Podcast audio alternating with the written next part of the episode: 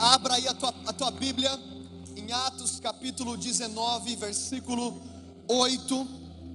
Ato 19, versículo 8. Eu creio que aquilo que Deus vai fazer essa noite é algo muito profético. Eu creio que é uma chave que Deus vai virar na sua vida. Eu sei que muitas vezes, como preletores, pastores, a gente fala isso diversas vezes, mas eu realmente quero te encorajar a absorver tudo aquilo que vai ser liberado nesse ambiente. Talvez você não não possa realmente entender no espírito, mas você vai pegando. O pastor Teófilo sempre fala comigo, é, é, Eri, Eduardo, tem coisa que você não entende, você recebe. Quantos aqui entendem isso? Tem coisa que não vai fazer às vezes tanto sentido na sua mente, mas você recebe no espírito. Eu sei que hoje, nove anos após ter voltado para Jesus, eu estou vivendo coisas na, na minha vida que eu não entendia quando eu recebi. Não fazia sentido, mas eu simplesmente estava como uma esponja na presença de Deus, absorvendo da glória de Deus, absorvendo daquelas palavras proféticas, e de repente, bum, aquilo vem à tona. Então, eu não estou falando que você não tem que oferecer o seu culto racional, não estou falando isso. Eu estou falando que muitas vezes você não vai entender o fluir do Espírito Santo, mas se você permanece no rio, o Espírito Santo continua te levando para a boa, perfeita e agradável vontade de Deus. Então deixa o Espírito Santo te levar hoje. Esquece quem está do teu lado, esquece quem está atrás de você. Mergulha, cara. Eu creio que hoje Deus ele vai nos dar chaves para realmente construir um ambiente de avivamento aonde você está talvez na sua faculdade, talvez no seu trabalho, na sua família, eu não sei em quais situações que Deus está te colocando, mas você é um avivalista lá dentro, você é a resposta de Deus. Paulo ele nos chama de embaixadores, fala comigo, embaixador. O que, que significa o embaixador? O embaixador é aquele que representa um reino distante. Talvez o seu passaporte aqui na terra seja brasileiro, mas você foi eleito nele antes da fundação do mundo, como Paulo escreve em Efésios capítulo 2. Eu quero falar para você que o seu passaporte, na verdade, é celestial. Você é um cidadão do reino de Deus. Você é um cidadão do reino de Deus. Então, quando você entra na sua faculdade, o Rei dos Reis entrou junto com você. Quando você entra na sua família, o Rei dos Reis está junto com você. Quando você está numa situação difícil no seu trabalho, ninguém tem solução, ninguém sai, não tem saída. Você tem por quê? Porque você tem a mente de Cristo. Deus está levantando aqui no Vox homens e mulheres como Daniel, como Esther, que terão resposta para uma sociedade, porque eles vivem na presença do Deus Altíssimo.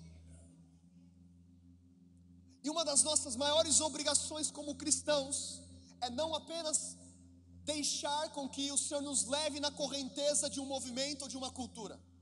O que eu estou falando aqui? O que eu estou falando é que você vem para o culto Vox, você adora o Senhor. Quem que é que foi abençoado na adoração? Levanta a mão. Tá, vamos dar uma salva de palmas a Jesus pela nossa banda. Glória a Deus. A gente recebe de Deus, a gente entrega na verdade na adoração, depois a gente recebe na palavra, aí entra uma galera doida fazendo uma rima, e aí depois entra um cara que começa a falar, ora em línguas, ora em línguas, você fala, mano, de novo fala para orar em línguas, e você não está nem vendo o que está acontecendo. De repente você está lá, nem querido no Vox, você entra, uau, Deus está aqui, estou me sentindo melhor. Cara, tem alguma coisa queimando no meu coração. Aí naquele momento de hora em línguas, hora em línguas, você está, ah, Senhor, eu entrego minha vida a Ti, eu sou Teu. Quem já passou por isso? A cultura foi te levando, o ambiente foi te levando. Quantas vezes eu entrava num culto frio, de repente um homem de Deus pegava o microfone queimando e alguma coisa começava a queimar no meu coração. Eu lembro, oito anos atrás, Heidi Baker pega o microfone numa igreja aqui em São Paulo, e ela começa a falar: Deus vai incendiar líderes para a nação hoje. Eu estava voltando para Jesus, não era líder de coisa nenhuma, mas no meu coração eu falei: eu quero essa unção. Aí eu fui lá para frente, falei, mano, o que, que eu estou fazendo? Ninguém me conhecia, tinha acabado de voltar, de vir para São Paulo. Cheguei lá, ela colocou a mão no meu peito, eu levei um choque, literalmente, caí no chão, fiquei tremendo, um fogo do Senhor queimando no meu coração, eu não entendi nada. Alguns anos depois eu estava lá em Moçambique. Tem coisas que você não entende, você recebe. E o mover, a cultura, vai fazer com que você receba muitas coisas mesmo sem entender. A palavra fala que enquanto Pedro estava andando, a sombra de Pedro curava. Tem explicação isso? Não tem explicação. Se você quer ser um cristão que tem explicação para tudo, você está no lugar errado. Existe uma caixa no céu que se chama mistério. Como é que você vai explicar uma sombra que cura? Como é que você vai explicar Paulo entregando lenços e curando enfermos? Você não explica, você recebe. E às vezes a gente fica muito quadradinho. Deus vai fazer desse. Hoje vai ser assim, hoje é aleluia, amanhã é glória a Deus. E a gente fica lá. A gente sabe o momento de levantar a mão, a gente sabe o momento de cantar, a gente sabe o momento de entregar a oferta, mas perdeu a sensibilidade. Que nós não sejamos uma geração que está no meio do rio sem a sensibilidade com o rio de vida que é o Espírito Santo. Você está entendendo o que eu estou falando para você hoje? Eu não quero que você venha para mais um culto sem você conhecer aquele que nós adoramos. Não faz sentido. Porque não é a respeito da cura, é a respeito do Deus da cura. Não é a respeito da minha provisão, é o Deus da provisão. Não é a respeito do milagre em si, é o Deus de milagres. O milagre não é o fim. Jesus ele ressuscita Lázaro, mas quantos aqui entendem que Lázaro não está vivo até hoje? Ele não está vivo. O milagre foi só uma manifestação para demonstrar o poder de Jesus e a invasão do reino celestial aqui na terra. Não acaba no milagre. Os milagres apontam para uma pessoa: Jesus Cristo de Nazaré. Jesus Cristo de Nazaré. O homem que se fez carne. E quantas vezes num ambiente profético, a gente começa a caminhar no ambiente profético, entendendo que a gente tem um ambiente, mas na verdade a gente está sendo simplesmente levado pela correnteza. Dudu, o que você está falando? Eu estou falando para você que Saul, quando estava perseguindo Davi, ele está passando por uma escola de profetas, e a Bíblia, a minha Bíblia e a sua Bíblia, fala que Saul começa a profetizar. Que doideira é essa? O cara está perseguindo o homem de Deus, o cara está possuído e agora está profetizando. É, é o poder do ambiente. Tem coisa que Deus faz através de mim que não é o homem de Deus, é o ambiente. Tem coisa que Deus faz através de você que não é, ó, oh, sua mulher de. Não, é o ambiente, você está no ambiente profético. É um ambiente profético. Você está entendendo? Existe um fluir, um rio. Agora o desafio é você entender como que eu entendo a cultura e eu aplico ela na minha vida. Eu não quero ser refém da cultura. Eu amo homens de Deus. Eu amo mulheres de Deus. Eu amo minha avó do reteté, que quando eu preciso de, ó, oh, vó, ora por mim aí mas a sua vida espiritual não pode depender de ninguém. Você tem espaço livre para entrar no Santo dos Santos e desenvolver o seu próprio relacionamento. Em Atos, capítulo 19, existe um avivamento sendo liberado lá em Éfeso. E no versículo 8 a palavra fala: Paulo entrou na sinagoga e ali falou com liberdade durante três meses. Fala comigo, três meses. Argumentando convincentemente acerca do reino de Deus. Fala comigo, reino de Deus. Mas alguns deles se endureceram e se recusaram a crer, começando a falar mal do caminho diante da multidão.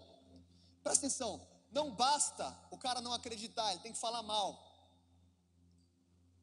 Tem alguém que conhece um crente assim? Falar isso aqui não é pro Vox. Eles começam a falar mal. Paulo então afastou-se deles. Eu creio que Deus vai mostrar algumas pessoas para você nessa temporada que você tem que se afastar. Algumas pessoas que podem estar roubando espaço de outras pessoas que Deus está colocando na sua vida. Tomando consigo os discípulos, passou a ensinar diariamente na escola de Tirano. Então ele se afasta por causa da perseguição e ele vai para a escola de Tirano e lá começa um avivamento. E se eu falar para você que cada porta fechada do inimigo existe uma porta aberta que Deus está colocando na sua frente. Talvez você está falando, ah, mas aquela porta fechou. Eles estão me perseguindo.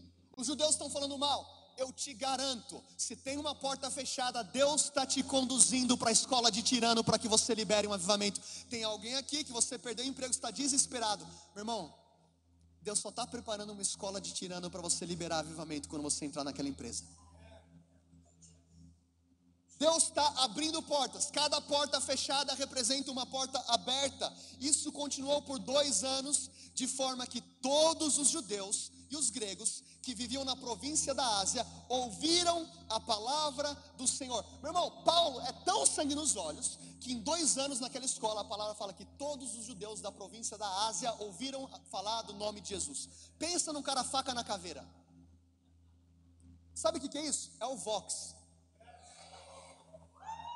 Sabe o que, é isso? É o Vox, é você na sua empresa, é você na sua faculdade, é você na sua casa, é você na sua família, é você no seu ministério. Você é tão faca na caveira que todo mundo vai saber o Deus que você serve. E não vai ser aquele crentez de entrar lá, batata. Não, vai, vai ser inteligente e poderoso. Porque a igreja hoje fica no meio. Ah, a gente tem que ser inteligente. Mas é, ou é poderoso ou é, é. Quem que falou isso? Eu amo aquilo que o pastor Teófilo falou recentemente. Jesus não morreu na cruz para fundar uma ONG que prega teologia. Ah, mas aquele negócio. Eu, sabe por que eu amo as mulheres de Deus, as, as vovós do coque? Obviamente eu não estou aqui sapateando igual a minha avó faria. Sabe, mas sabe por que eu amo? Porque é a maneira que ela aprendeu a se expressar e clamar pela presença de Deus e pela presença do Espírito Santo. Dudu, mas isso é um pouco estranho. Estranho? Estranho uma igreja sem poder de Deus. Ah, isso é um pouco estranho para mim. Estranho? Estranho uma igreja sem poder. E Paulo está lá com sangue nos olhos, com ousadia, pregando. As pessoas estão ouvindo o nome de Jesus. E eu creio que uma grande onda de salvação vai tocar a sua casa, vai tocar o seu trabalho, através da sua vida. Eu não sou evangelista, só falo o seu testemunho, só falo o que Deus fez por você. Ah, eu não sei pregar. O que, Jesus fala para aquela samaritana? Vai e fala para eles aquilo que eu fiz. O seu testemunho é sua maior pregação. É a sua vida, você prega com a sua vida, é o seu comportamento, é a maneira que você se movimenta, é a maneira que as pessoas te assistem. Você vai testemunhar desse Jesus que Paulo estava pregando, e lá no versículo 11, a palavra de Deus diz: Deus fazia milagres extraordinários por meio de Paulo. Fala comigo, milagres extraordinários. Pensa no nível de milagre. Milagre já é extraordinário. O milagre por si só já é sobrenatural. Agora, para Lucas escrever, Deus fazia milagres extraordinários. Pensa em algo bizarro. O que eu estou falando para você aqui é Efésios capítulo 3, versículo 20. Que você pode crer que Deus vai fazer infinitamente mais do que tudo aquilo que você pediu ou pensou, segundo o poder que opera em você. Deus fazia sinais extraordinários, versículo 12, de modo que até os lenços e aventais de Paulo que de Paulo usava eram levados e colocados sobre os enfermos, e estes eram curados de suas doenças, e os espíritos malignos saíam deles. Alguns judeus que estavam expulsando espíritos malignos tentaram invocar o nome do Senhor Jesus sobre os endemoniados, dizendo: Em nome de Jesus, a quem Paulo prega, eu lhes ordeno que saiam. 14. Os que estavam fazendo isso eram sete filhos de Seva, um dos chefes dos sacerdotes dos judeus. Um dia, o espírito maligno lhe respondeu: Jesus eu conheço, Paulo eu sei quem é, mas vocês quem são? Então o endemoniado saltou sobre eles e os dominou, espancando-os com tamanha violência que eles fugiram da sua casa, nus e feridos. Pensa no tamanho do estrago, meu irmão. Você apanhou do diabo, literalmente. O cara apanhou do diabo. Tipo, meu, sabe aquele cara que fala, a vida bate? Bateu aqui. O cara apanhou do diabo. Quando isso tornou conhecido de todos os judeus e gregos que viviam em Éfeso, todos eles foram tomados de temor. Fala comigo, temor. O avivamento traz temor. A gente serve um Deus soberano, poderoso e o nome do Senhor era engrandecido. Muitos dos que creram vinham e confessavam e declaravam abertamente as suas más obras, arrependimento. Se a gente quer avivamento, a gente precisa amar arrependimento. Fala comigo, amém. Alguém me ajuda, fala amém. Quem é que ama arrependimento? Eu amo algo que o pessoal da Jucum fala, happy repentance, arrependimento feliz. Arrependimento não é tipo, cara, eu sou um loser. É tipo, eu tenho a oportunidade de ser mais parecido com Jesus cada vez que eu me arrependo dos meus pecados. Tem um mover tão soberano em Éfeso que as pessoas começam a se arrepender. Eu imagino confessando, pecados imorais, pecados sexuais, mentira, falsidade, a glória de Deus, o temor de Deus está sobre aquela igreja por causa de um homem, sangue nos olhos, faca na caveira, que é Paulo e é você. Muitos dos que queiram vinham e confessavam, versículo 19: grande número dos que tinham praticado ocultismo reuniram seus livros e os queimaram publicamente. Fala comigo, queimaram. Calculado o valor total, esse chegou a 50 mil dracmas. Dessa maneira, a palavra do Senhor muito se difundia e se fortalecia. Tem tamanho arrependimento que as pessoas começam a trazer livros de ocultismo. Sabe por quê? Porque um avivamento genuíno vai causar transformação social. Esse avivamento em Éfeso tocou a esfera da educação. A gente está se arrependendo aqui. Eu estou eu, eu, vendo o avivamento vindo sobre o Brasil e lavando, e lavando tudo aquilo que vem do inferno, toda aquela mentalidade que vem do inferno, todas aquela, aquelas mentiras. Toca a educação, toca a família, toca a sociedade, toca a economia. Eles estão se arrependendo, estão queimando os livros, a palavra se propaga. Mas o que, mais me chama a atenção nesse texto? Os filhos de Seva que durante um poderoso mover de Deus, a glória de Deus, sinais, maravilhas, conversão, arrependimento, todos os judeus de toda a Ásia ouviam a palavra de Deus, eles chegam lá para expulsar aquele demônio, tentam expulsar aquele demônio, e os demônios falam: Paulo, eu sei quem é, Jesus eu conheço, quem são vocês? Sabe o que aquele demônio está falando para aqueles filhos? eu não estou vendo autoridade. Sabe o que, que aquele demônio está falando para os filhos de Sevá?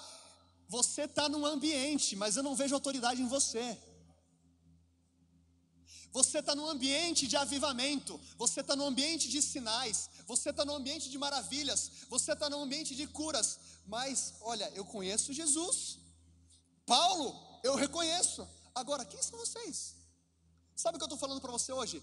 Cava o teu próprio poço. Cava o teu próprio poço. Entenda que você tem uma responsabilidade. Entenda que Deus quer te usar poderosamente, mas Ele vai atrair você para o coração dele. Sabe o que esses filhos quiseram fazer? Dar uma carteirada gospel. Foi uma carteirada. Quem já ouviu falar da carteirada? Eu conheço fulano. Eu sei que quando você estava lá no mundão, você ia na baladinha lá e falava, eu conheço alguém. Quem nunca deu uma carteirada? Levanta a mão. Pode, pode ser sincero, todo mundo já deu uma carteirada. Agora, você pode dar carteirada para conseguir um emprego, você pode dar carteirada na tua faculdade, você não deve, mas você pode até dar uma carteirada para conquistar alguém. Não deve fazer isso. Mas carteirada não existe no mundo espiritual. O mundo espiritual não reconhece carteirada. O mundo espiritual não reconhece a igreja que você frequenta. O mundo espiritual não reconhece a sua autoridade pela autoridade do teu líder. O mundo espiritual reconhece o teu poço, a tua intimidade, o teu conhecimento do santo, a, o teu preço que você paga, o teu conhecimento da Bíblia, a tua ousadia. Existe um contraste no avivamento. Existe Paulo usado através de sinais e maravilhas, e existe os filhos de Sevá. E a pergunta que eu senti o Espírito Santo falando para mim essa semana é: Eduardo, como que você vê o Vox lá na frente? Você quer simplesmente um grupo que se move em um avivamento? Só que dentro desse grupo tem os Paulos e tem os filhos de Sevá? Ou você quer todo mundo como Paulo, faca na caveira? Eu falei, Deus, eu quero todo mundo como Paulo, faca na caveira. Eu não quero ver você correndo pelado, espancado na sua faculdade, porque você tentou evangelizar alguém. Ter autoridade sobre a sua vida. E o que me deixa apavorado é que isso aqui é Novo Testamento. A autoridade já, já tinha sido delegada aos discípulos de Cristo. Lembra de Jesus? Mateus capítulo 28, toda autoridade foi dada a mim, portanto, ide e fazei discípulos das nações. Jesus está falando, eu tenho autoridade, eu comprei autoridade, eu estou dando para você, discípulo. Quem é que é discípulo de Jesus? Você tem autoridade. Agora, Gálatas 4:1 fala assim: em todo tempo, fala comigo, todo tempo, e todo tempo em grego significa todo período de tempo. em todo tempo que o herdeiro, quem aqui é filho de Deus? Em todo período de tempo que o filho ou filha, em todo tempo que o herdeiro é menino, em nada se difere do escravo, ainda que seja senhor de tudo. O que que Paulo está falando? Se você não tiver maturidade para entender a tua herança, você tem autoridade sem poder usar. Eu conheço Jesus, eu conheço Paulo, eu não sei quem vocês são. Deus quer te dar autoridade hoje. A autoridade não vem com método, autoridade não são quatro passos, autoridade só tem uma maneira: intimidade. Intimidade com Jesus. E o meu coração hoje está queimando por intimidade. Eu estou tentando terminar sempre no horário, mas hoje não vai dar, eu acho. Porque tem muita coisa que eu quero entrar ainda. Porque essa, essa foi só a introdução. Deus falou: Você quer uma geração de Paulo? Aponta para a arca da aliança. Eu falei: Deus, o que, que é isso? Deus falou comigo: aponta para a presença. Só existe autoridade na presença. Nada pode ser feito fora da presença. É Jesus, foi sobre Jesus e sempre vai ser sobre Jesus. E tem uma história no Antigo Testamento, lá no livro de Samuel, que é assustadora. Quando Deus então ele está tirando o seu povo do Egito, ele está direcionando o povo dele para Canaã. Deus ele tem um plano, ele tem uma estratégia e dentre esse plano de Deus, um era o plano mais e mais específico, que era a Arca da Aliança. Quem que lembra da Arca da Aliança? Essa Arca da Aliança ela foi montada de uma madeira de acácia e de ouro e dentro dessa arca tinha alguns elementos, e esse povo, eles andavam pelo deserto, os levitas carregando essa arca. Quando a nuvem parava, eles paravam. Fala comigo, quando a nuvem para, eu paro. Porque eu só faço aquilo que eu vejo o Pai fazendo. Como que você chega em Canaã, na tua terra prometida, na tua poleva? Não é o ponto um, dois, três, sete passos para minha vitória. Segue a nuvem, cara. Tem alguém pegando isso? Eu estou até babando aqui, cara, porque eu estou faminto. Como que eu chego em Canaã? Segue a nuvem. E quando não tiver nuvem? Quando não tiver nuvem, vai ter coluna de fogo. Um dos dois vai ter. Se não tem nuvem, tem fogo. Se tem, você está entendendo, cara?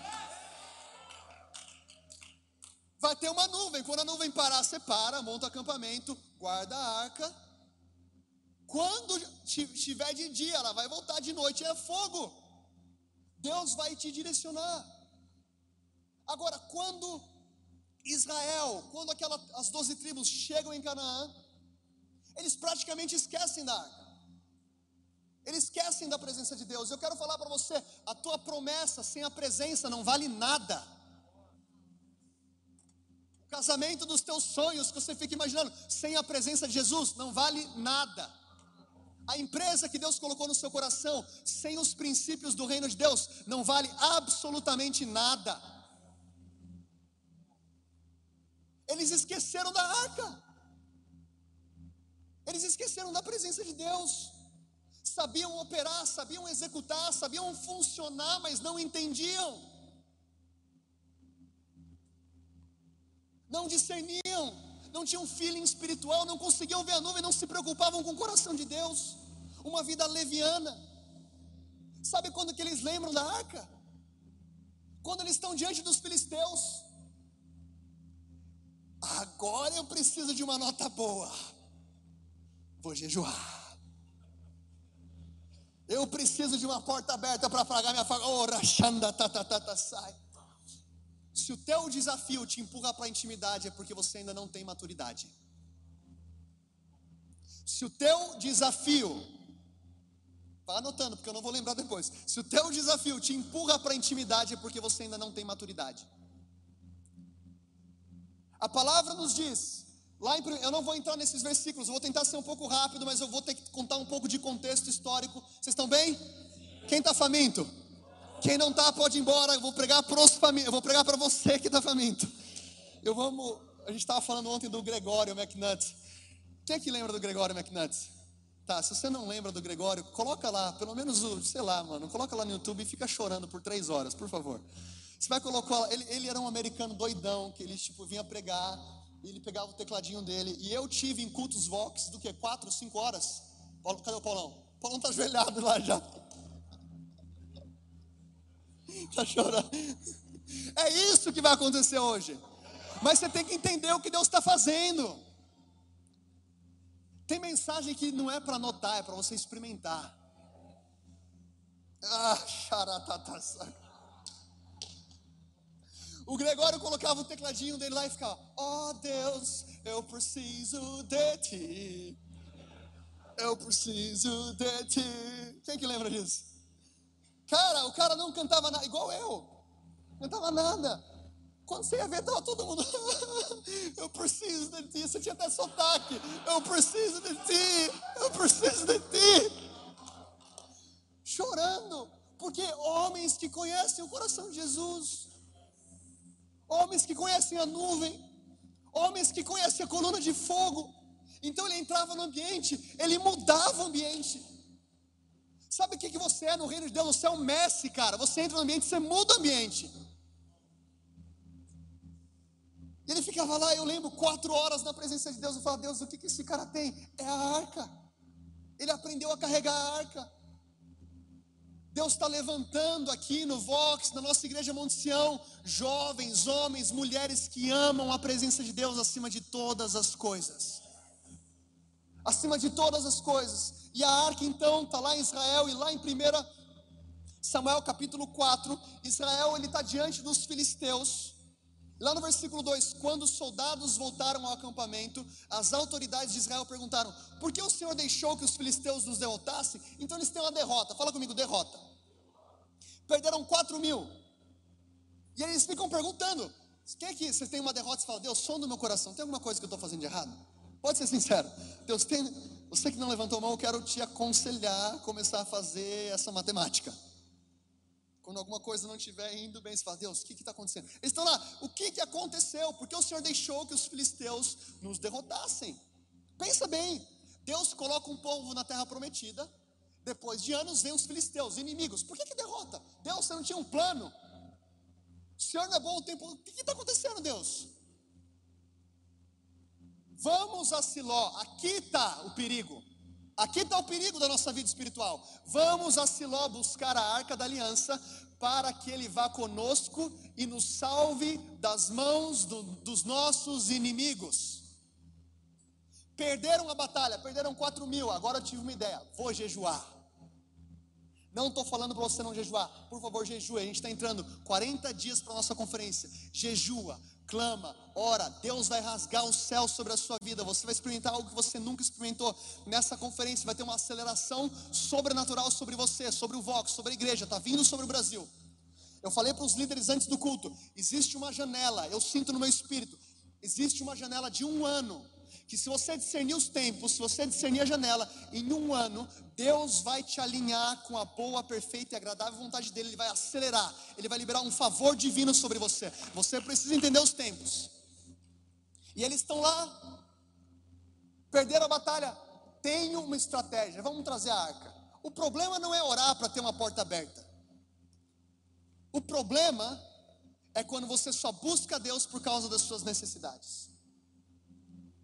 Perdemos a batalha, já sei, vamos trazer a arca. Nem estava se importando com a arca, nem queria saber da arca, não estava nem aí. Vamos trazer a arca, trouxeram a arca, parece uma estratégia boa.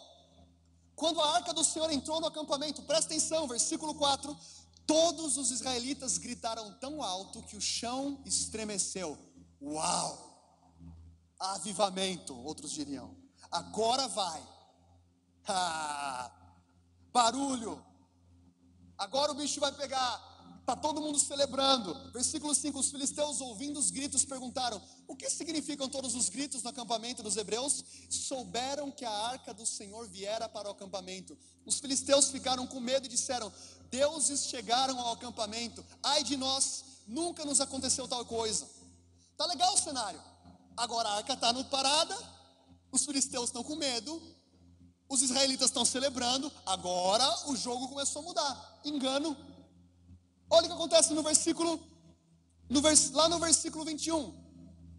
Na verdade, eu vou ler só o final, mas para passar bem rápido por esse capítulo. Israel perdeu 4 mil na primeira batalha. Na segunda, trouxeram a arca, perderam 30 mil. Mas e a arca? E a arca, você tem que perguntar antes da batalha. Perderam 30 mil. Israel tinha a arca como um amuleto, mas não tinha o Deus da arca. Jesus não é um amuleto para você ter porta aberta e uma vida feliz. Não! Israel tinha a arca como um amuleto para vitórias, mas não tinha o Deus da arca. A arca foi levada. No versículo 41, a mulher, a filha de Ofni, ou a filha de Finéias, eu não lembro, um dos sacerdotes, ela deu ao menino o nome de Icabode e disse: A glória se foi de Israel, porque a arca foi tomada e por causa da morte do sogro e do marido. E ainda acrescentou: A glória se foi, pois a arca do Senhor foi tomada. Aquela mulher, ela dá um filho, ela perde o marido, o sacerdote, ela fala: Icabode, a glória se foi. Ai de nós viver um estilo de vida onde a gente está num ambiente de avivamento, mas a glória se foi das nossas vidas. Está entendendo o que eu estou falando? Nós precisamos valorizar a arca de Deus. Nós precisamos entender. E a arca tem um grande processo, até cair nas mãos de um homem chamado Davi, o homem segundo o coração de Deus. Lá em 1 Samuel 5, a arca está nos filisteus e ela é colocada no templo de Dagon. Quem que lembra disso?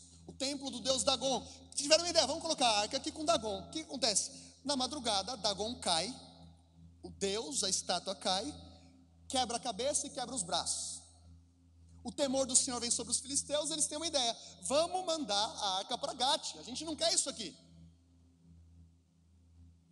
Você vê que Deus estava trazendo alinhamento, destruindo idolatria, porque nenhum outro Deus pode estar diante do nosso Deus que é eterno e soberano, nenhum outro nome está acima do nome de Jesus. E todo joelho se prostrará, e toda língua confessará que Ele é Deus. Ele se prostra, Dagon se prostra. A arca é levada, levam para Gade, Deus castiga Gate com tumores e epidemia. A gente não quer a arca, manda para Ecrom, ela chega em Ecrom, depois de sete meses com os filisteus, ela chega então em Bet-Semes.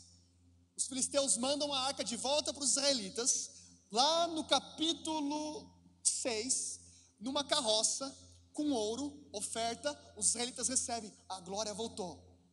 Parece legal. Os caras vão abrir a arca. Meu irmão, você vai abrir a arca, você tem certeza do que você está fazendo. Tipo, a gente está aqui na velha aliança, os caras abrem a arca, Deus fere 70, 70 pessoas morrem. Pessoas que conheciam a arca, mas não conseguiam se relacionar com Deus da arca. Depois disso, a arca vai então lá, vem comigo. Lá para o versículo, esse eu quero que você abra, 1 Samuel 7, 1 e 2. Vieram, pois, vou dar um tempo para você abrir até para eu tomar minha água. Aleluia. Eu estou indo muito rápido, está dando para entender? Faz um barulho aí, você está pegando isso no espírito. Senão eu acabo agora, a gente faz a parte 2. Não? Estou brincando, lógico que eu não vou fazer isso. 1 Samuel 7, 1 e 2. Vieram, pois, os homens de Kiriat Jearim tomaram a arca do Senhor e levaram a casa de Abinadab. Fala comigo, Abinadab. Esse nome é importante. No outeiro e consagraram a Eleazar, filho dele, para que guardasse a arca do Senhor. E desde o dia que a arca ficou em Kiriat Jearim, passou-se muito tempo. Fala comigo, muito tempo. Chegando até 20 anos. Fala comigo, 20 anos. Então toda a casa de Israel suspirou pelo Senhor. Agora parece que ficou mais tranquilo. A arca chegou em Kiriat Jearim, colocaram na casa de Abinadab, colocaram Eleazar para cuidar da arca, ela fica lá 20 anos, tá tudo legal. O que, que representa a arca? Você vai ver a história da arca lá em, não vou abrir, Êxodo capítulo 25, de 10 a 22. A arca, ela era um instrumento, um caixote feito de 1 metro e 10 de comprimento, 70 metros de profundidade e 70 de largura. Uma caixa desse tamanho, madeira de acácia coberta de ouro. Jesus, 100% homem, 100% Deus. a humanidade de Jesus e a divindade de Cristo. Dentro da arca estava as tábuas da lei. Fala comigo, tábuas da lei. Jesus, o Verbo que se fez carne. Dentro da arca estava a vara de Arão que floresceu, a vara que estava morta e depois floresceu como um teste de Deus para escolher então os sacerdotes. A vara que floresceu, Jesus que ressuscitou. E dentro também da arca estava o maná, o pão vivo que desceu dos céus. Jesus fala: Eu sou o pão vivo. João 6,51. Eu sou o pão vivo que desceu do céu. O que, que a arca representa? A arca é uma figura que aponta para uma pessoa chamada Jesus Cristo. A arca não é uma mulher, a arca é uma figura que aponta para Jesus. O pão que desceu dos céus, o Verbo que se fez carne, o Cordeiro que foi morto e no terceiro dia ressuscitou, e é por isso que a gente está aqui hoje porque ele venceu e ele é digno. E a arca estava lá então em Kiriat Jearim, na casa de Abinadab, e então Davi, ele assume o reinado, ele é o segundo rei de Israel, e ele tem uma excelente ideia.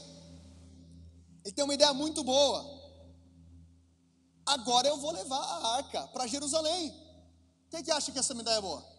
Cara, Jerusalém, ele estava transformando Jerusalém na capital política e espiritual de Israel, não faz sentido nenhum a arca ficar lá em Kiriat Jearim. Vamos trazer a arca para Jerusalém, a gente constrói aqui uma tenda e a gente vai estabelecer 40 anos de adoração. É uma ideia incrível. Agora tem um problema nessa ideia. Segundo Samuel 6, lá no versículo 1, entra comigo aqui e vai pegando, é, é, tem bastante versículo, mas é, vai esticando teu espírito. Lembra daquilo que eu falei? Tem coisa que você não vai entender, recebe de novo, Davi reuniu os melhores guerreiros de Israel, 30 mil ao todo. Ele e todos os que acompanhavam partiram para Balaim, em Judá, para buscar a arca de Deus, arca sobre a qual é invocado o nome do Senhor dos Exércitos, entronizado entre os querubins acima dela. Puseram a arca num carroção novo e levaram da casa de Abinadab, na colina, Uzá e Aiô, fala comigo, Uzá, filhos de Abinadab, conduziam o carroção com a arca de Deus e Aiô andava à frente dela. Tá tudo legal aqui. O plano está indo bem, tem 30 mil, tem um carro novo, a arca está lá. Estão levando a arca. Usar o filho de Abinadab, lembra de Abinadab? 20 anos. A arca está lá há 20 anos, passou bastante tempo. Existe uma questão aqui de histórica, teológica. Alguns falam 20, outros falam 60, porque são 20 anos até Samuel ouvir do povo que o povo queria um rei. Porque em 1 Samuel capítulo 7 ainda não tinha um rei, o povo pede um rei no capítulo 8, Samuel então unge Saul, quem que lembra disso? Quanto tempo Saul reinou? 40 anos. Saul reina 40 anos. Atos capítulo 13. Lucas escreve um relato dos, dos apóstolos dizendo que Saul reinou 40 anos. Então você considera 20 anos da arca na casa, o acontecimento do rei estabelecido, Saul 40 anos e agora Davi foi ungido como rei. Então existe bastante tempo. Ao contrário das outras cidades que ficaram dias ou meses, agora foi bastante tempo, agora vai. Encontramos uma família que consegue se relacionar com a presença de Deus. Abinadab era um homem de, pô, tanto tempo assim. Agora, o detalhe, ele vem chegando no versículo Lá no versículo 5, Davi e todos os israelitas iam cantando e dançando perante o Senhor. Adoração, fala comigo, adoração. Isso aqui é avivamento, cara. 30 mil, é carro novo, é adoração. Dançando ao som de todo tipo de instrumento, de pinho, harpas, liras, tamborins, chocalhos. É conferência, cara. Está entendendo o que eu estou falando para gente? Tá lindo, o cenário tá lindo. Esse pregador aqui deve ter o quê? Uns 300 mil seguidores no mínimo. Tá bonitaço. Quando chegaram à eira de Nacon, Uzá esticou o braço e segurou a arca de Deus, porque os bois haviam tropeçado. A ira do Senhor acendeu-se contra Uzá por seu ato de irreverência, por isso Deus o feriu e ele morreu ali mesmo, ao lado da arca de Deus. De novo, perderam a arca. Perdem 4 mil, perdem 30 mil. Aí cai o Deus Dagon. Aí depois a arca é levada numa carroça, 70 morrem. Aí quando a gente achava que estava tudo legal, passou muito tempo, o boi tropeça, um boi tropeça. Tipo, qual que é a probabilidade de um boi tropeçar? Quem que já viu um boi tropeçando aqui? Ninguém nunca viu um boi tropeçando, cara. Se você jogar no, no YouTube, boi tropeçando, eu te prometo que você não vai achar. Só que quando tem que acontecer, acontece. Porque a arca de Deus nunca foi feita para ser levada por carros. Quem falou que tem que ser carro? A arca era para ser colocada numa vara e os levitas levavam em suas costas. Não é o método que leva a presença, é o levita e o levita é você. Você é sacerdote. É, você é sacerdote. Não é o método, não é a estratégia, é a pessoa. É o levita, não era para estar no carro, era para estar no ombro. Não era para dar, a culpa não é do boi, a culpa é de um cara que era filho de Abinadab, que por tanto tempo na casa do pai ele não entendeu o poder da arca que apontava para Jesus Cristo. É você que leva a presença não é o nome Vox, não é o nome Igreja Mundial, o nome Dunamis, é você a presença, é você. Agora você é a arca de Deus, você é templo do Espírito Santo, você leva a presença de Deus, você é um sacerdote. Você está entendendo? Deus está nos esticando hoje. E tem que ter temor. Tem que ter alegria, mas tem que ter temor. Sabe qual que é a métrica para você entender se você está saudável? Se você tem alegria na presença de Deus e não fica religioso, mas você ainda tem temor e não fica leviano. Você não é religioso, você tem alegria, você vem com alegria, mas ao mesmo tempo você não perde o temor do Deus da arca. Usa toca a arca, ele morre. A ira do Senhor se acendeu no versículo 8, Davi ficou contrariado porque o Senhor em sua ira havia fulminado Uzá. Até hoje aquele lugar é chamado Pérez Uzá. E naquele dia Davi teve medo do Senhor e se perguntou: Como vou conseguir levar a arca do Senhor? Está entendendo o clamor de um homem, de um, do clamor do coração de um homem segundo o coração de Deus? Ele tinha um plano incrível: 30 mil, barulho, conferência, luz. Ele está com medo. Ele já tinha sido ungido rei, mas ele estava com medo. Ele está entendendo o que está acontecendo. Versículo 10: Por isso desistiu de levar a arca do Senhor. Ele desistiu de levar a arca do Senhor naquele dia. Tem coisa que Deus tem para você, mas ainda não é o momento. Não é de qualquer jeito. Não é da sua maneira, tem que ser da maneira de Deus. Davi entendeu, eu queria fazer algo que parecia bom, mas eu estava fazendo com o meu braço. A arca em Jerusalém é um plano perfeito, mas eu não estava levando da maneira correta. Davi entende, ele tem medo, ele é tomado de temor, ele para, vamos abortar o plano, porque o plano sem a presença não presta. Versículo 11: A arca do Senhor ficou na casa. Não, 10. Por isso ele desistiu de levar a arca do Senhor para a cidade de Davi. E, em vez disso, levou para a casa de Obed-Edom de Gade. Eu, eu, eu, quando eu leio esse versículo, eu fico com tipo. Parece, dá até dó de Obed-Edom. Pô, sério? Mata então 4 mil, depois 30 mil, vai para os filisteus, 70, morre agora o filho do cara que era dono, que, que a arca estava na casa dele, e você vai deixar na minha casa? Você entende isso? Tipo, eu estou na minha casa. E aí está meu filho, Joshua, passando. Filho, é a arca. Tipo, é Jesus, é, essa arca aponta para ele. E Obed não recebe. E o versículo 11 fala: A arca do Senhor ficou na casa dele por três meses, e o Senhor abençoou a ele e a toda a sua família.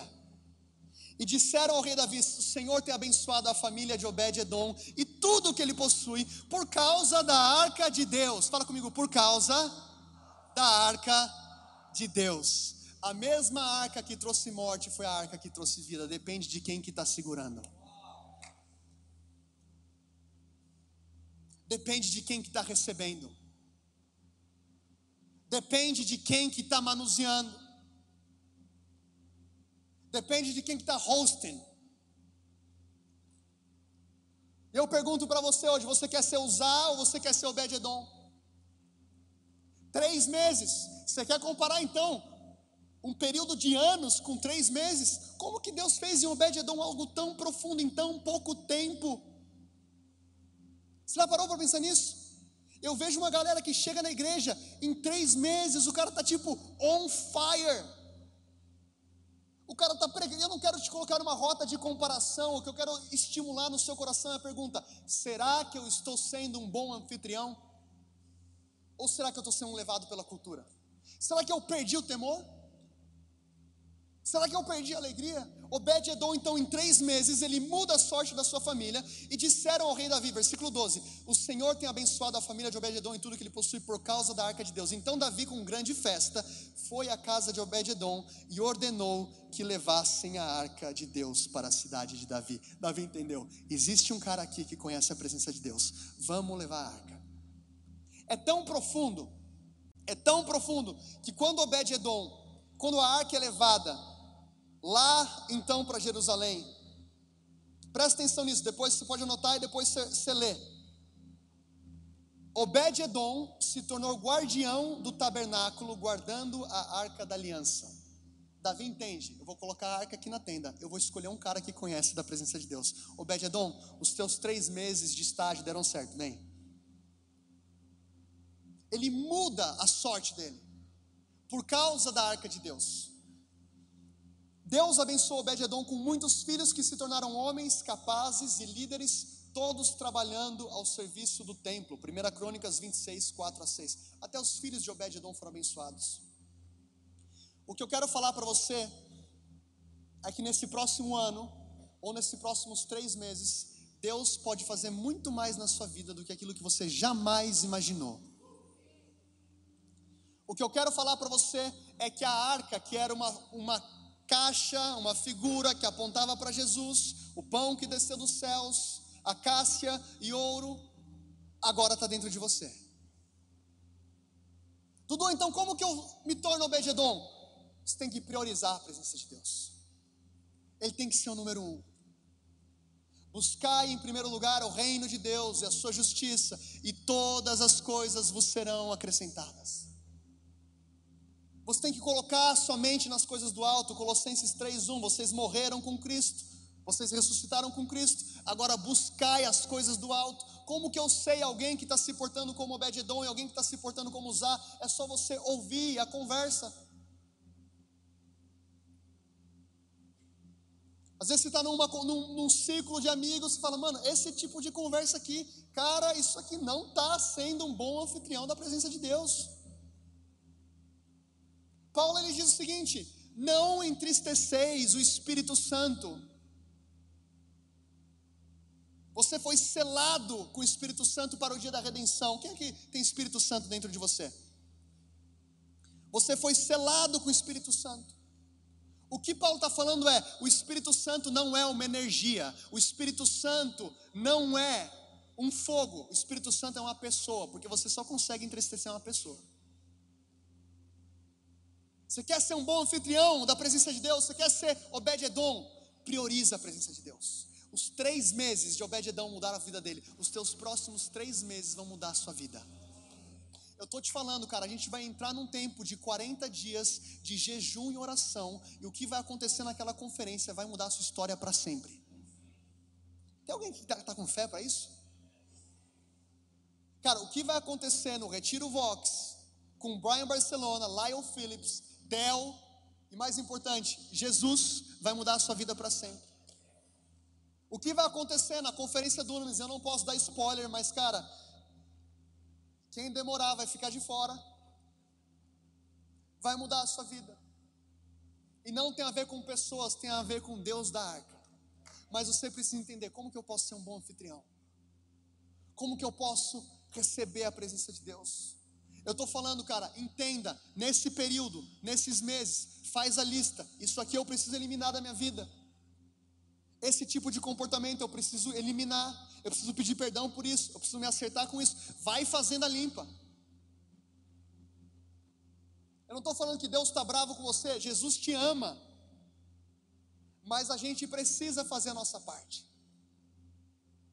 A gente precisa colocar Jesus em primeiro lugar. E o meu coração essa semana está queimando.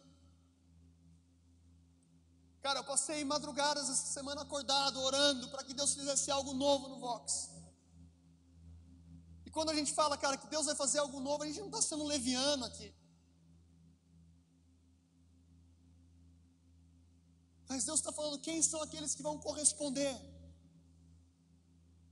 Porque em Atos 18 a gente viu que é possível você estar num, num ambiente profético de avivamento e não ter autoridade. Eu conheço Jesus, eu conheço Paulo, mas quem que é você? E Deus está falando: se você entender que tudo que você precisa está na arca da aliança, você vai ter tudo aquilo que você precisa para a sua vida. Mas não busquemos a arca por causa de resultados, mas se a gente tiver a arca por simplesmente ter, os resultados vão acontecendo. Obed-Edom não tinha um plano. Eu vou ficar aqui três meses, depois eu vou pedir para Davi um bico lá no templo, lá na tenda de Davi. Davi, você sabe, né, cara? Eu fiquei três meses. Ele não tinha um plano. Davi olhou para ele e falou: É você. Deus está levantando gente aqui no Vox, tão de Deus, tão de Deus, que vão ligar, cara, homens de negócio, falar: Cara, eu quero você. Pessoas dentro da esfera do governo vão ligar: Eu quero você. Igual quando o faraó precisava de revelação, quem que ele foi procurar? José. Porque não tem a ver com posição, tem a ver com autoridade. Faraó tinha, tinha a posição de líder no Egito. Quem que tinha autoridade? José. José conhecia Deus. Deus está levantando a gente hoje como um povo que vai olhar para o céu. Eu preciso, cadê a nuvem? Colossenses 3:1, cadê a nuvem? Eu preciso da nuvem. Cara, eu não posso trabalhar sem a nuvem. Eu não posso entrar nessa reunião sem a nuvem. Eu não posso namorar sem a nuvem. Eu não posso namorar sem a coluna de fogo. Eu não posso me casar sem a presença de Deus. Eu não posso ter filhos sem a palavra. Eu preciso da nuvem. Eu preciso da glória de Deus. Eu preciso da arca de Deus. Eu preciso da arca da aliança. Vamos lá, alguém, cara.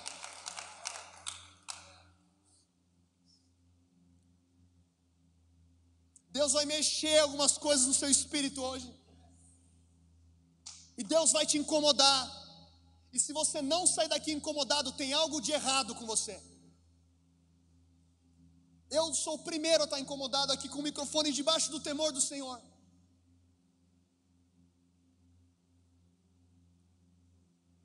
Porque a gente não está aqui brincando de gastar tempo de culto de jovens. A gente não está aqui porque a gente não tem nada para fazer sábado às 9h15 da noite. Tem um monte de coisa para fazer. A gente está aqui por causa de uma pessoa, Jesus Cristo. E o sonho de tocar essa nação através do evangelho do reino de Deus. Mas Deus está levantando um povo comprometido, comprometido com o reino, comprometido com a verdade, valentes pela verdade apaixonados pela presença de Deus, um povo que perdoa, um povo que não ira ao Espírito Santo, que não entristece o Espírito Santo. Deus está falando, existe um lugar mais alto. Apocalipse capítulo 4, Jesus fala para João, eis, João fala, eis que vi uma porta aberta nos céus, e uma voz disse: suba até aqui. Hoje é uma noite de Apocalipse 4 eu vi uma porta aberta nos céus. É uma porta. É uma porta. Ela abre e ela fecha. Eu vi uma porta aberta. Existe um detalhe nessa passagem: é uma porta aberta. Você tem que entender: quando a porta está aberta, você entra. Quando a capa de Elias cai, você tem que pegar. ah, eu vou ficar. Ah, Elias vai voltar. Deus me ama. Deus tem um plano. É claro que Deus tem um plano para você. Mas se você tiver esse comportamento até 80 anos de idade com uma criança na fé, você não vai viver o plano que você tem. Deus tem uma obra na sua vida. É claro que Ele tem, meu irmão, Ele te ama, Ele já te salvou, Ele já te comprou com o sangue dele, Ele te lavou com o sangue de Cristo. Você é lavado, remido, justificado, filho. Mas se você for menino, não se difere do escravo. Na intimidade você entende a sua autoridade. Quando você passa tempo com teu pai, ele te revela quem você é. Existe uma geração de pessoas com crise existencial. Não sei quem sou, não sei o que eu faço. Uma hora eu quero ser é, confeiteiro, outra hora eu quero ser piloto de Fórmula 1. O que, que, é isso? Nunca te, não, não, tem problema, cara. Se você está nessa.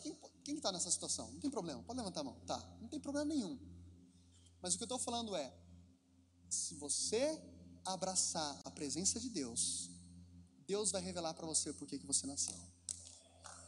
Ninguém, o teu pai biológico, nenhum amigo ou amiga, ninguém te conhece tão bem quanto aquele que te criou. E aquele que te, que te criou está simplesmente, vem para perto que eu vou falar por que, você existe. Jesus vira para os discípulos em Mateus 16: Quem vocês dizem que eu sou? Uns dizem que você é Jeremias, outros dizem que é um profeta. Jesus para tudo, ele fala: E vocês? Quem vocês dizem que eu sou? Sabe por que Jesus muda a pergunta? E vocês? Porque Jesus está falando, agora acabou a revelação por papagaio. Agora eu não quero saber o que os outros estão dizendo. Agora eu quero saber de você, de você, de você, de você, de você, de você. Qual que é a sua revelação de Cristo? Está entendendo? Jesus está falando, tá bom, chega, desliga o volume do YouTube. Tem gente que fica assistindo muito YouTube e não lê a Bíblia quero assistir uma mensagem no YouTube e não lê a Bíblia. Não sou contra o YouTube, cara. Tem mensagem do Vox no YouTube. Que Deus te incendeie agora mesmo. Você que está assistindo essa mensagem. Que a glória de Deus venha invadir a sua casa. Que Jesus venha te incendiar através desse vídeo. Que esse vídeo venha mudar a sua vida através do Espírito Santo que está aí na sua casa. Que haja cura. Se você está enfermo agora, que seja curado em nome de Jesus. Existe um fogo de Deus separado para você hoje. Não tem nada de errado com o YouTube. Jesus te ama. Compartilhe o vídeo. Segue a página. E coloca o sininho. Não tem nada de errado. O errado é eu vou priorizar coisas diferentes. YouTube é ferramenta, a essência está dentro de você.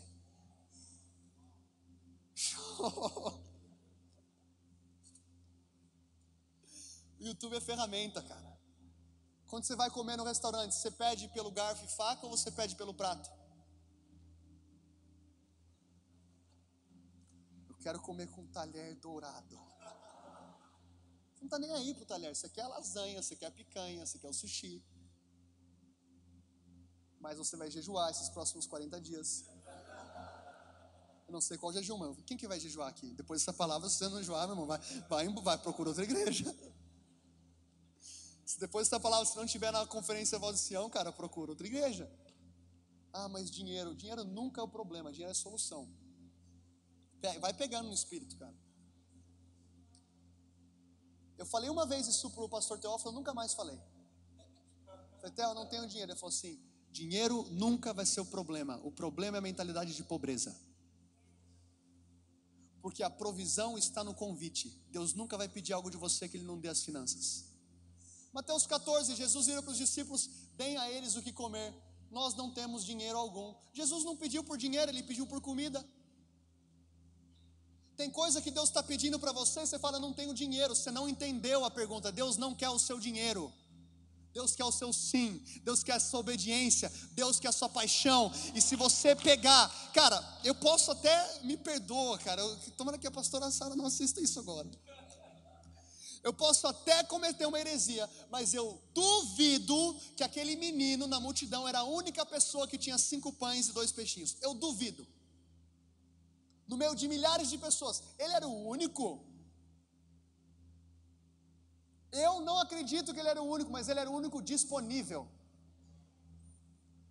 Ele era o único que falou: Eu abro mão daquilo que era para mim, eu entrego para o reino. Jesus, isso aqui é seu. Ele pegou, era discípulos, vocês não entenderam. Era esse menino que eu queria, a fé como de uma criança. É por isso que tem que ser como uma criança. Quando o pai fala para a criança, eu vou te dar, a criança não fica duvidando, ela acredita. Você tem que ter fé, porque você tem um pai bom.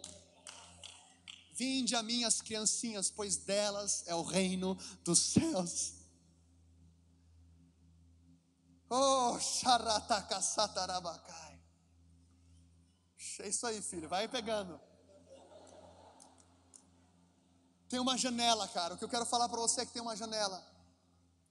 Quando o manto de Elias cai, Eliseu não tem tempo para ficar pensando, cara, o que, que eu faço? Olha, mas a empresa está indo bem. Olha, mas, cara, tá legal. Eliseu fala: Eu entendi, Elias, eu entendi. Isso aqui é um convite, isso aqui é um kairos. Eu estou queimando a minha carroça, eu estou queimando equipamento. Eu vou assar os bois e eu estou indo. Por que, que ele assou os bois? Não precisava assar o boi, cara. Dá para o amigo, vende, coloca lá no eBay, sei lá. Levanta recursos para viagem missionária. Ele queimou por quê? Porque ele estava cancelando qualquer oportunidade de voltar à vida antiga. Se você chegou até aqui, você quer ser Obed-Edom, there's no way back. Estou seguindo a Jesus Cristo. Desse caminho eu não desisto. Estou seguindo a Jesus Cristo. Atrás não volto, não volto não. Você entendeu, cara? Não tem volta. Não tem volta. A capa caiu. Existe uma janela aberta nos céus. E eu ouvi uma voz que dizia: Suba até aqui. Suba até aqui. Suba até aqui. E eu te mostrarei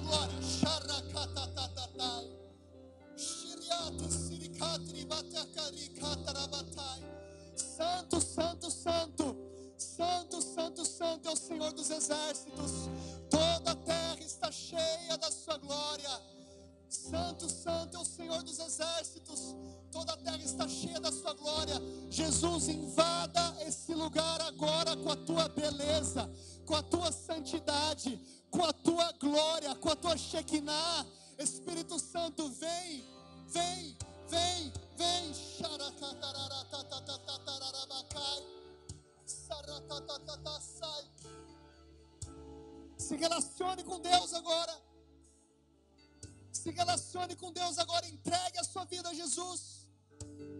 Se você precisa falar, tu és lindo, tu és o primeiro. Se você precisa se arrepender, eu não sei o que você precisa fazer, mas esse é o ambiente para você gerar avivamento. Não dependa do rio de outra pessoa. Você tem o rio, você tem